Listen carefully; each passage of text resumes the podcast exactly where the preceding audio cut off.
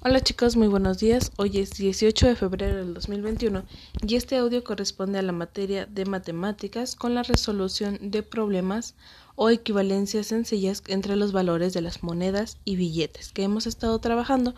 Recordemos aquí que las monedas han sido de un peso, dos pesos, 50 centavos, 5 pesos, 10 pesos y los billetes hasta ahora han sido de 20 pesos y de 50 pesos.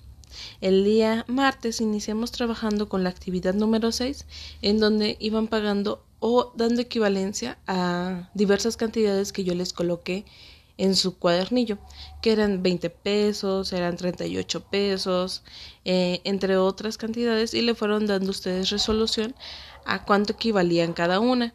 Recuerden que en esta ocasión pueden seguir utilizando material concreto para ir contando y verificando que realmente esas cantidades han sido eh, las correctas. ¿Sale?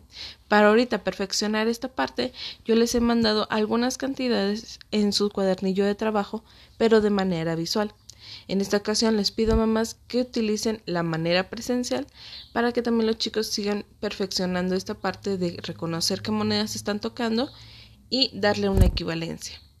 Una de las respuestas que pueden darle yo las coloqué ahí en color rosa pero ustedes pueden tomar las, las formas que consideren para poder darle equivalencia a estos precios o a estas cantidades que son, que son 12 pesos, 40 pesos, 11 pesos, 25 pesos o 60 pesos. ¿Sale?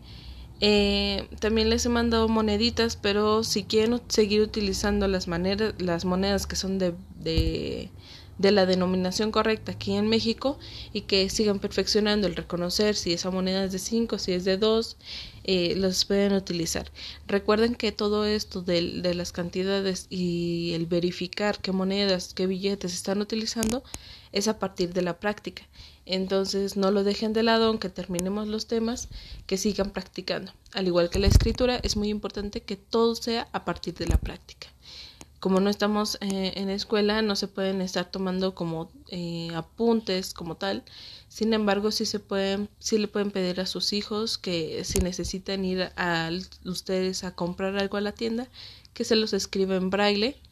Eh, también pueden decirle, mire, Paco, necesito un billete de 50 porque voy a comprar esto, esto y esto, me lo puedes pasar y ya decirle a lo mejor dónde, dónde orientarse y que verifique que realmente es el billete de 50 o Ángel, necesito ir a la tienda, voy a ir a comprar esto, esto, esto, cuánto voy a gastar, bueno, pásame un billete que, que se me ajuste, etcétera. ¿Sale? Entonces, en esta cuestión, las actividades que van a estar realizando es la equivalencia a los precios que ahí les menciono para que, ay, perdónme mi voz, para que puedan eh, seguir dando esa equivalencia a cuánto a cuántas monedas podría equivaler 12 pesos, 11, 20 pesos, 40 pesos, etcétera. Cualquier duda sobre esta actividad me pueden mandar mensaje.